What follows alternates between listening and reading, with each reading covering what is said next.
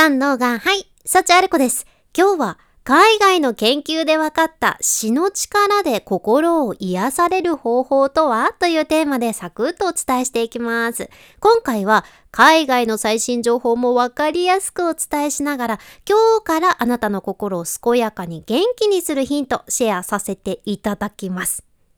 世界で一番権威のある医学界の一つでジャーナル・オブ・ジ・アメリカン・メディカル・アソシエーションっていうところがあるっちゃけどね、そこが出してる雑誌がありまして、2023年に入ってね、この雑誌に詩を掲載するだけじゃなくって、まあ、詩っていうよりは音的にポエムって言った方が分かりやすいかな。そのポエムを雑誌に掲載するだけじゃなくってね、そのポエムのテーマとか背景とか体と心の健康との関係を検証してみたみたいな解説とかも一緒に掲載することを決められてるんですよね。いやいや、なんで医学雑誌にポエム載せるんだよって思われる方もいらっしゃるかもしれんじゃけど、ちゃんとポエムが私たちの心にいい影響を与えてくれるっていうそんな研究結果が出てるからなんですよ。実はね、すでにいくつかの海外研究で、私たちがポエムを読んだり書いたりするっていうのは、自分の感情とか創造性を表現するのに役立つし、勇気づけられたり、新しく生まれ変わる感覚を持てる可能性があるというのも分かってるんです。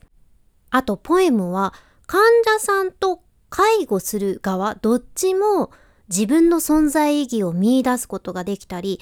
人生で経験した病気とか誰かを失った経験とかそういったことにも意味を見出す助けになるっていうことも分かっとるじゃん。え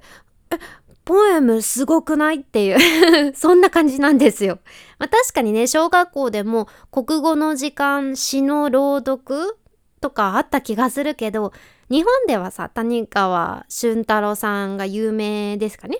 うん、ただこれって心を消耗してる大人にこそ大切な時間なのかもしれないんですよね。実際シアトルにメンタルヘルスカウンセラーでありポエムセラピストのアルマ・マリア・ルルフスっていう方もいらっしゃって彼女はポエムを使ってってクライアントの人生のネガティブな出来事とか辛い感情を癒すっていうことをされていてねそれと同時にポエムで想像力を膨らませて美的センスとかを見つけるってことに活用されてるそうです。クライアントが自分に必要な今必要な言葉を見つける手助けをするイメージらしいんやけどポエムってさ芸術的な表現とそれから自分の気持ちの表現をいっぺんにできちゃうもので、うん、まあポエムに限らずやけど文章を読んだり書いたりするのってさ私たちはそこで出会う言葉っていうのにたくさん影響を受けるしあ今の自分はこんな言葉がたくさん自然に自分から出てくるんだなとかこういった言葉が気になるんだなって自分の考えとか言動について深く顧みることにもつながるんよね。そう自分と向き合うことになってネガティブな感情をねだんだんわーって軽くしてくれるってことじゃん。うんまあでもねなかなかポエムを書いてみてよって言われても難しいやん。あ、ポエムですか？ってなるけど、うん、まあ、ポエムを読むのはどうでしょう？ポエム読んでみてって言われたら、その書くのよりはできそうじゃないですか？もうね、海外含めて日本にもたくさんの詩人たちがもう素晴らしいポエムを今までたくさんたくさん残されとって、海外でも言われてるのがね、自分がたこともないし、これから会うこともないような歴史上の詩人たちがまさかの自分にとって特別なカウンセラーの役割を果たしてくれるっていうことでさ、ポイントとしては自分が言えないことっていうのを言うというのを助けてくれるところなんよね。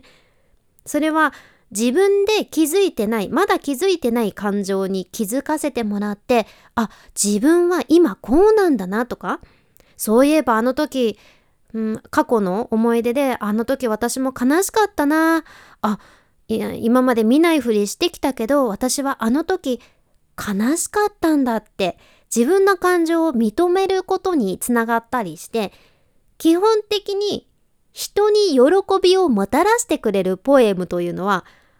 これが自分だって思ってるものとこれは自分じゃないはずって思ってるものを出会わせてくれるものでして まあ、やけん今まで隠れていた自分の一面に気づかせてくれるもの今まで気づかなかった自分の感情に出会わせてくれるものとか、まあ、新しい自分を発見できるものっていう視点で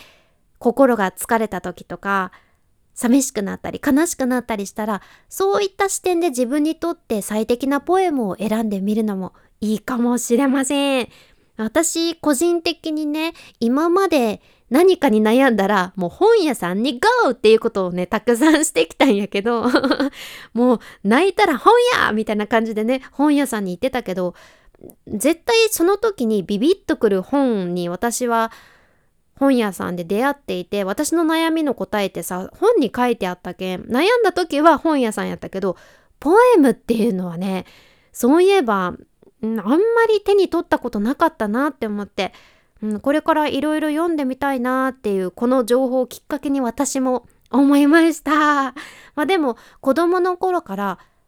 金子みすずさんの「私と小鳥と鈴と」っていう詩は好きでね、まあ、というかね小学生の時担任の先生に暗記してくださいって宿題が出されて もうなんかその先生さもうこの詩はね素晴らしいですよねってタタタンタンん？タタタンタンっていうリズムかな？タタンタンタタタンタタタンタンうんこのリズムみたいな風に言う先生で 癖強 いいでしょう。このリズムですよ。覚えましょうっていうねリズムを覚えましょうっておっしゃってたかな。いやポエムってそうリズムもやっぱり重要なポイントですよね。まあちょっとその担任の先生はクソ、クソ、クソ、クソだって。ごめんなさい。癖強めの先生やったかもしれんけど、うん、いや、私もね、これ久しぶりに読んでみたいなと思って持ってきたんやけど、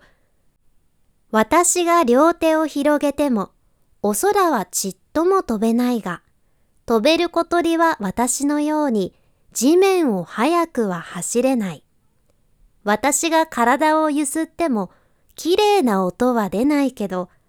あの鳴る鈴は私のようにたくさんな歌は知らないよ。鈴と小鳥とそれから私。みんな違ってみんないい。リズムがいい。リズムいいですね。さすがです。みすず先生。まあ、でもこれさ、大人になってやっぱり感じるのが、子供の頃と違ってね、本当に大人になった今だからこそ、この一つの詩から受け取るものっていうのが増えたなーって感じるじゃんね。うん。あなたのお気に入りの詩はありますでしょうか？よかったらこの機会に見つけてみてください。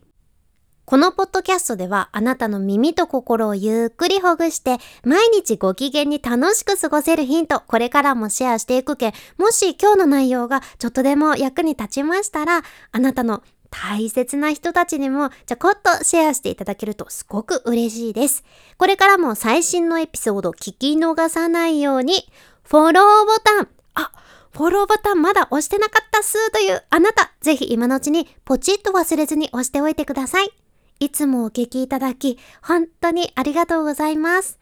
君に幸あれ。ではまた。博多弁の幸あれ子でした。